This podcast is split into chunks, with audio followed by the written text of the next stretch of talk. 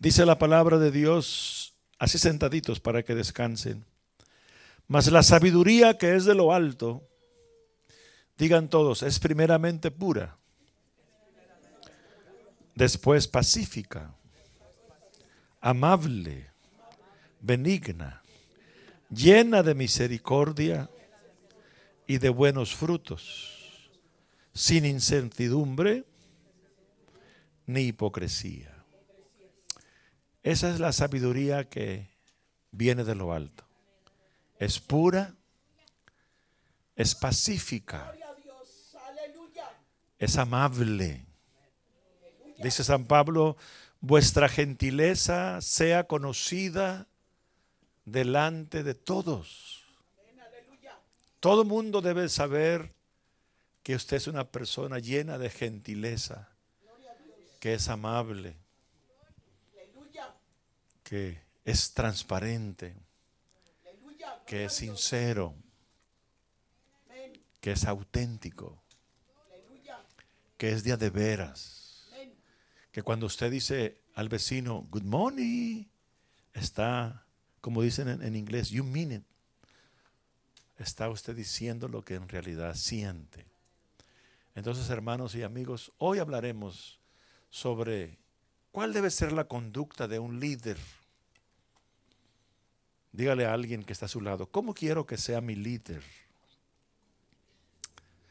Sí, porque en la tierra Dios pone líderes. Siempre ha habido líderes. El líder de Dios es hombre de oración y de la palabra. Díganlo, el líder de Dios es hombre de oración y de la palabra. El líder cristiano es principalmente un siervo de Dios. Óigame. Yo soy principalmente un siervo de Dios y no un siervo de las ovejas.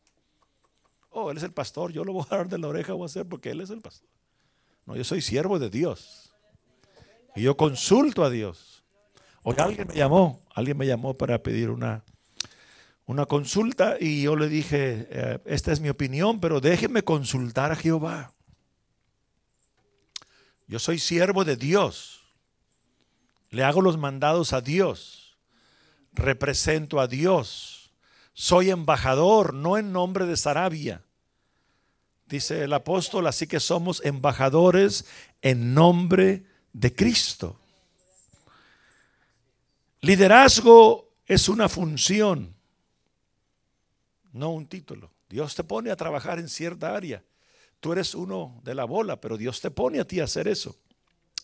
Un líder maduro llega a ser parte del proceso divino. Un líder humilde nunca hace leve las verdades eternas. El don de más valor del liderato es un ejemplo piadoso.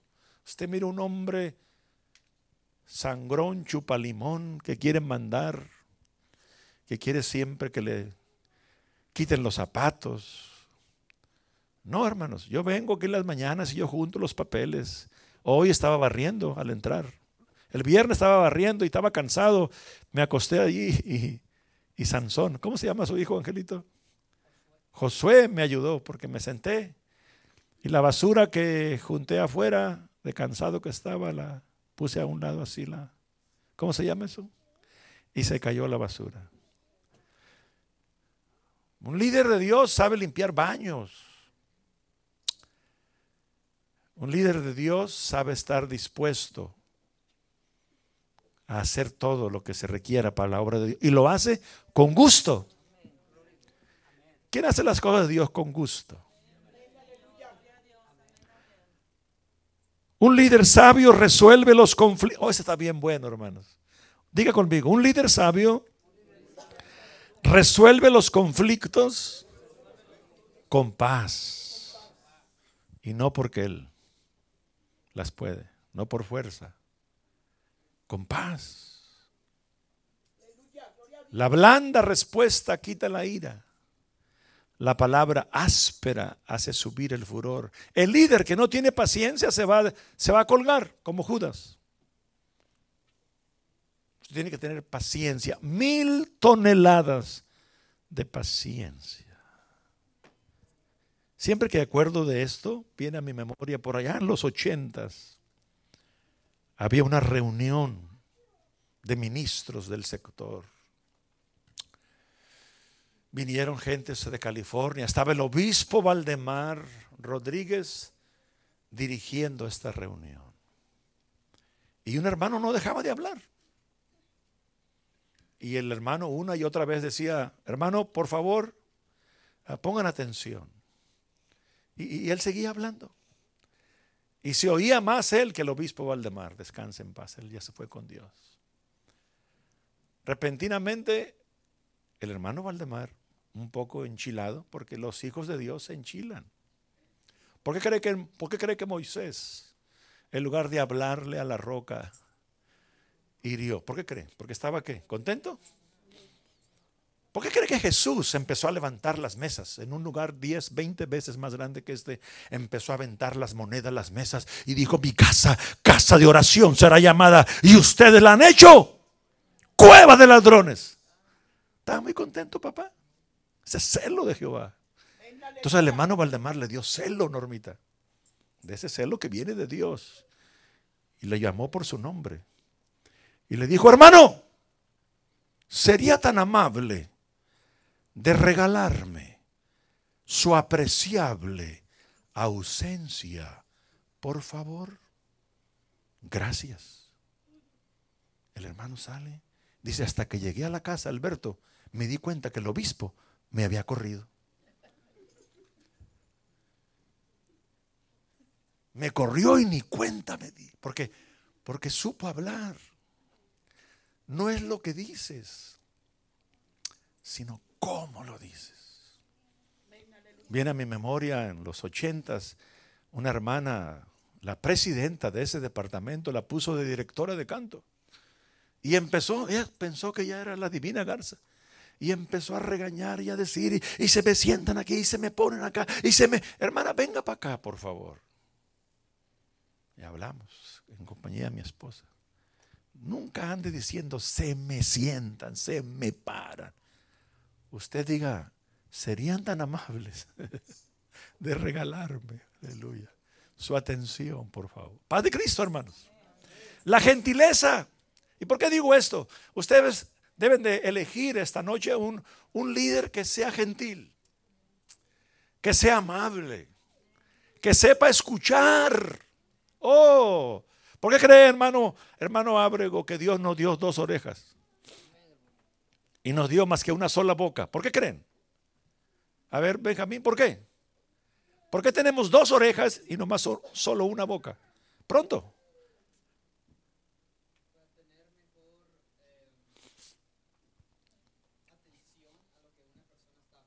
Mm, un aplauso, Benjamín. Y eso que lo agarré a quemarropa. Dios nos dio dos orejas porque debemos de oír el doble de lo que hablamos. ¿Y cuántos caemos en esa trampa? Que nos gusta, aún en las parejas, en los matrimonios. Hoy hubo una tremenda escuela bíblica y consejería matrimonial. Pónganse en pie los que trabajaron hoy. Entonces el Pedro está excusado, Roque está excusado, la hermana Adela y la hermana Azucena y su princesa está excusada. No, no vinieron porque trabajaron. Pero todos los demás no vinieron porque no quisieron. Ay, chiquititos. Te hubieras gozado, mi hijo, en la escuela bíblica. Comenzamos con siete, después a 15, después 25, después 30, después 40. Pero qué bien que empecemos con 100. Póngase en pie los que van a venir a la escuela dominical el próximo domingo, Dios mediante. Póngase en pie. Va a tratar de venir. Artemio dice que tiene un muchacho dormido ahí, por eso no se pone de pie. Gracias, vamos a, tener más. Los demás, que Dios les perdone. Amén, hermanos. Un líder perdurable. Oiga este, hermano. Un, un líder que va a durar. ¿Por qué cree usted que yo tengo 51 años predicando por la gracia de Dios y 35 de pastor por la gracia de Dios? Por esto. Porque un líder que dura resiste los insultos. Tiene un repelante uno. Tiene un waterproof. Yo vendía zapatos. Por 15 años trabajé en tiendas. Y vendía, ¿cómo se dice? Sprays, ¿cómo se dice? Vendía repelantes, cosas que usted ponía sobre su calzado y aunque anduviera en el agua, no se iba a mojar. En inglés se dice waterproof. Aguante. Si usted quiere ser líder, mijo, y no aguanta, cuando lo voten por usted, mejor diga no, pastor. ¿Por qué? Porque yo no aguanto, diga. Diga la verdad. Amén. Aguante. Un líder completo es caracterizado por su tolerancia. Un líder completo es tolerante, aguanta. Ah, un líder sabio beneficia, óigame este mano, todos están buenos, pero mire este. Un líder sabio beneficia más de la crítica. Cuando lo critiquen, hermano, ah, qué bueno que me critican porque así voy a orar a Dios para hacer las cosas mejor. Un líder que siempre anda expectando que le digan, ay, qué bonito cantó, qué bonito predicó. Hoy, hay una hermana que hace como 30 años me dijo, Pastor Sarabia, nunca en mi vida he mirado un pastor como usted. Usted es el pastor más excelente que yo he mirado. Y fue la última vez que la miré. El que hoy entienda lo que el Espíritu dice a la iglesia. Cuidado con eso, hermanos. Usted no ande buscando alabanzas. Diga conmigo, el gran hombre, la gran mujer, como no busca alabanzas, Hágale así, no se le puede ofender. Hágale así, no se le puede ofender. Un hijo de Dios no anda ofendido. ¿Sabe quién anda ofendido? Uno que no es hijo de Dios. El hijo de Dios aguanta. El, el ejemplo ideal es papá. ¿Qué no le hicieron a mi papá? ¿Qué no le hicieron Yahshua a Cristo? ¿Y, ¿Y qué dijo él? Perdónales aún en la cruz, sus últimas palabras, disculpe, sus últimas palabras son, perdónale Señor. Triturado, masacrado, ni parecía un ser humano. Su rostro desfigurado, Isaías 52 y 53 lo declara. Y hizo un esfuerzo sobrenatural para decir estas palabras. Perdónale, Señor. No saben no saben lo que hacen. Así es que, ¿por qué estoy hablando de esto? Porque tenemos elecciones hoy y quiero que usted piense en ese. Piense en una persona que siempre mira alabando a Dios en las buenas y en las malas. Piense en una persona que es fiel, que da a Dios lo que es de Dios, en todos los sentidos. Por eso, ¿quién recibió el mensaje que deberíamos estar en ayuno y oración? para que el Espíritu Santo, levante la mano si alguien recibió ese mensaje, que el Espíritu Santo nos ayudara a elegir los líderes. Hay pastores que ya no lo hacen y yo respeto y yo podría hacer lo mismo. Usted es el presidente, usted es la presidenta, usted es el secretario, usted y usted, usted y quién tosió aquí. Y así lo hacen ellos. Pero yo, quizás es el único que queda, que hay democracia aquí. Amén, hermanos. Que usted va a poner de presidente al que usted quiera. Al que usted quiera va a poner de presidente, no el que pastor quiera el que usted quiera. Un líder de Dios, no voy a terminar. Un líder que se compara con otros vive una vida de competencia y una vida derrotada. Usted sea usted.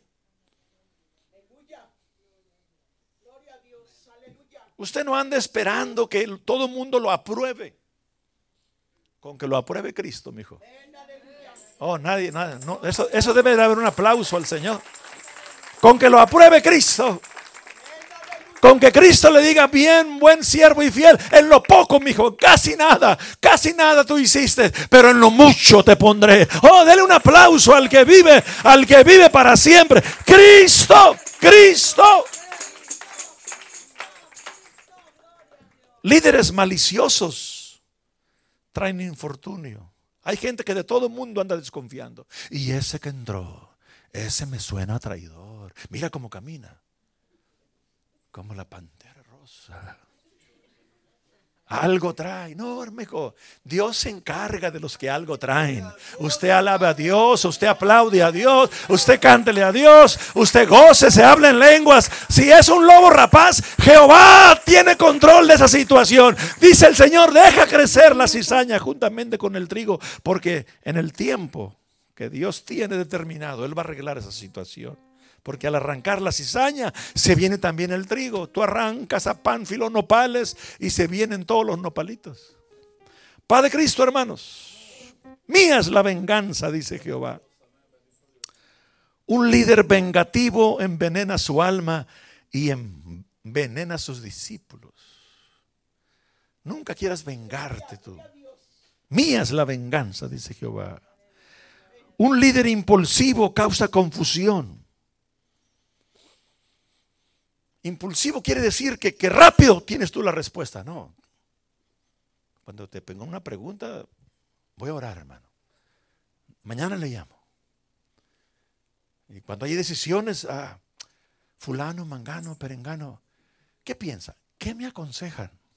Esa palabra la uso mucho yo. Sergio es testigo, el pastor, todos los. ¿Qué me aconsejan, hermanos? La, la constitución dice esto. La asamblea dice esto. El obispo dice esto. El presidente. Y yo digo esto. Pero ¿qué dice Dios? ¿Qué si consultamos a Dios? ¿Qué si esperamos en Dios para que Él nos dé respuesta? ¿Qué dice la palabra de Dios de este asunto? ¿Qué debo hacer? ¿Qué no debo de hacer? ¿Qué pide Jehová de ti?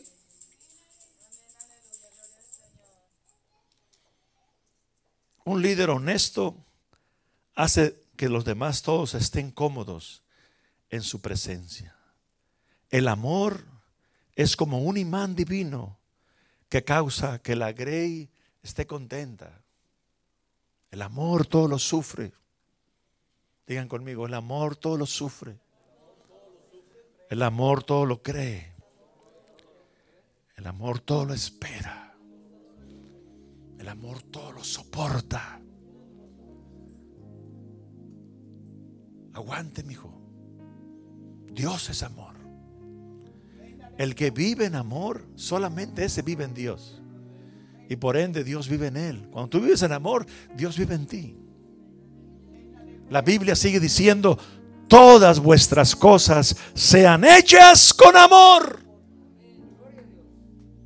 Mas la sabiduría que es de lo alto es pura, es pacífica, es amable, es benigna. Oiga este, un líder que es generoso en perdonar, será generoso en todo lo demás. Aquí hay sabiduría, el que hoy entienda. Alguien que no sabe perdonar no es generoso en nada.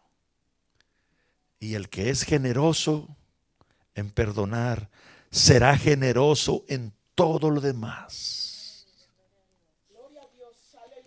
Un líder tranquilo